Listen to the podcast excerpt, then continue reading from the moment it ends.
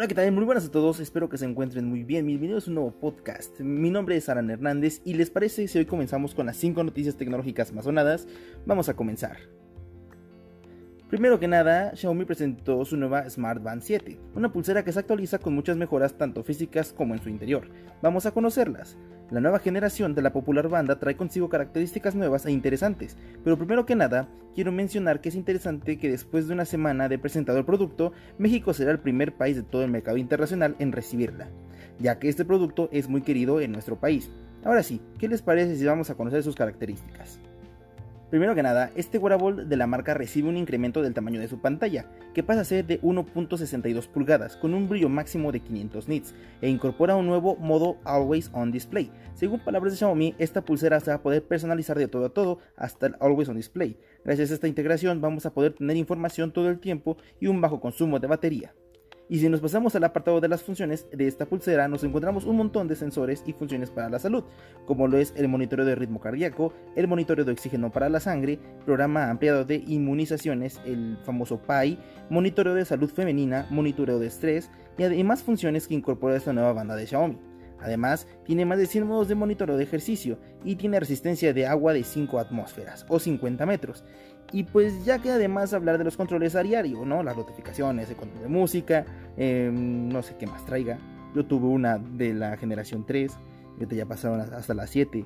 Realmente son pulseras muy buenas con una duración de batería impresionante y pues tiene consigo colores nuevos es el color negro, marfil, olivo, rosa y naranja. Y junto a esto van a haber dos versiones especiales con colores verde neón, azul neón y verde camuflaje. A México llega con un precio de 1.599 pesos y actualmente tiene una semana de oferta del 18 al 28 de junio, la cual va a tener un precio de 999 pesos. Así que si eres de México y quieres una, corre porque se acaban o también se acaba la oferta. Hablando de presentaciones e innovaciones, el nuevo Nothing Phone One nos presenta en fotografías cómo será ese terminal. ¿Será digno de competirle a iPhone y a Samsung de gama alta? El próximo 12 de julio, esta empresa presentará su tan esperado y querido por la gente Nothing Phone. Pero bueno, todos sabemos que no la tendrá fácil este cofundador de OnePlus para ganarle a las demás marcas. Pero la gente ya tiene mucho entusiasmo por este teléfono, que ya empiezan las subastas y las pujas van hasta los 2.000 euros y subiendo. En las fotos que nos presentan podemos ver un diseño parecido al iPhone 11. Además tenemos cristal trasero transparente y demás elementos como una luz trasera muy interesante de ver. También podemos observar que el receptor de energía para la carga inalámbrica está a la vista. Gracias a su buen diseño del dispositivo no se aprecia tanto el interior del móvil, cosa que pasaba por ejemplo con los Xiaomi de gama alta de hace algunos años, que dejaban ver su interior entero. En este caso no es así.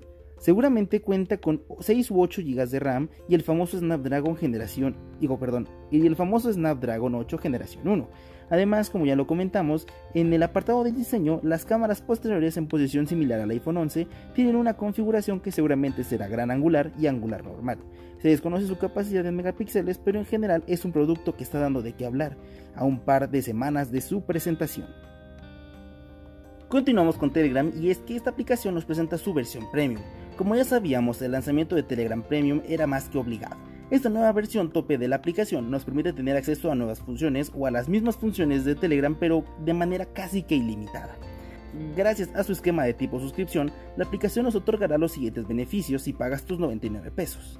Estos incluyen el poder crear hasta 1000 canales, 30 carpetas con 200 chats en ellos, la capacidad de añadir una cuarta cuenta, fijar 10 chats, guardar 10 stickers favoritos, 400 GIFs, 20 enlaces públicos, además de poder hacer tu biografía más grande. Otra de las novedades interesantes es la capacidad de pasar de voz a texto todos los audios que te mande. Al igual, tendrás un distintivo de Telegram Premium en tu perfil, que es como una estrellita azul.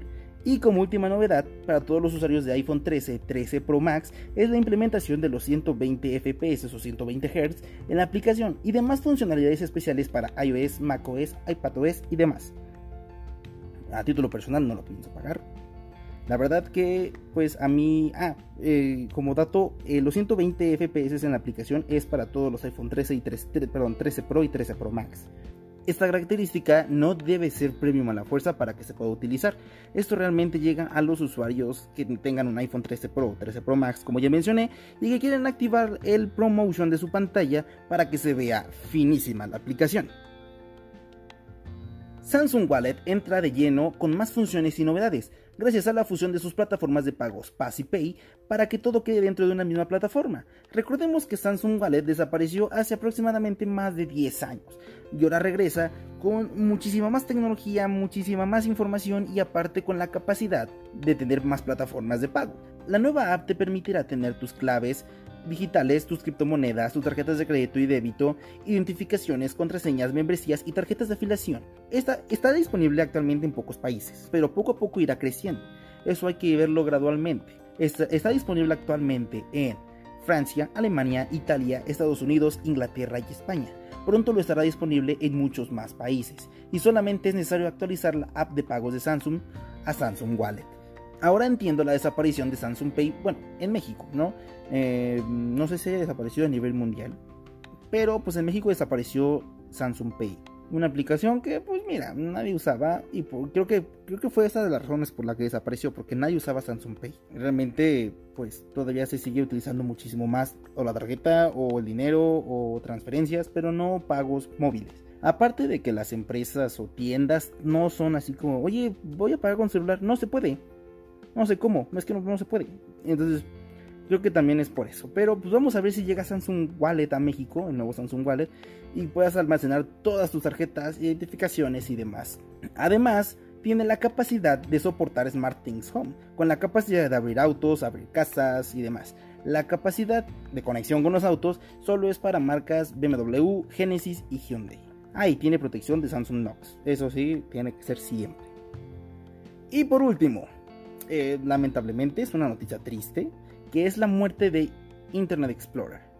Hace unos días se confirmó la muerte de este navegador, después de más de 25 años de servicio. El 15 de junio del 2022, Microsoft decidió retirar el soporte a esta aplicación que desde hace unos años no tenía la reputación de ser muy rápida. Al contrario, era la más lenta, la que se tardaba más en cargar las cosas, en descargarlas y demás. Pues entendemos porque no era una aplicación como muy reciente, un navegador muy pues actualizado como lo es Google, Firefox, Opera, no Safari y demás. Entonces, pues lamentablemente tuvo que desaparecer. Microsoft le dio un último respiro antes de eliminar todo lo que se ha relacionado con esta aplicación, teniendo la posibilidad de entrar todavía a eh, Internet Explorer, pero esta vez te va a abrir Microsoft Edge. Esta Microsoft Edge lo que va a hacer es te va a aparecer como una pestaña de búsqueda a lo Internet Explorer hasta que Microsoft en una futura actualización elimine por completo cualquier rastro de esta aplicación. Y pues bueno, esto fue todo por el podcast de hoy, espero que les haya gustado, es cortito, es rápido, dinámico, espero que les haya gustado mucho, repito, mi nombre es Alan Hernández y sí que me enterarán para enterarte de cuando subo podcast. Muchísimas gracias por quedarte hasta el final y nos escuchamos en la próxima.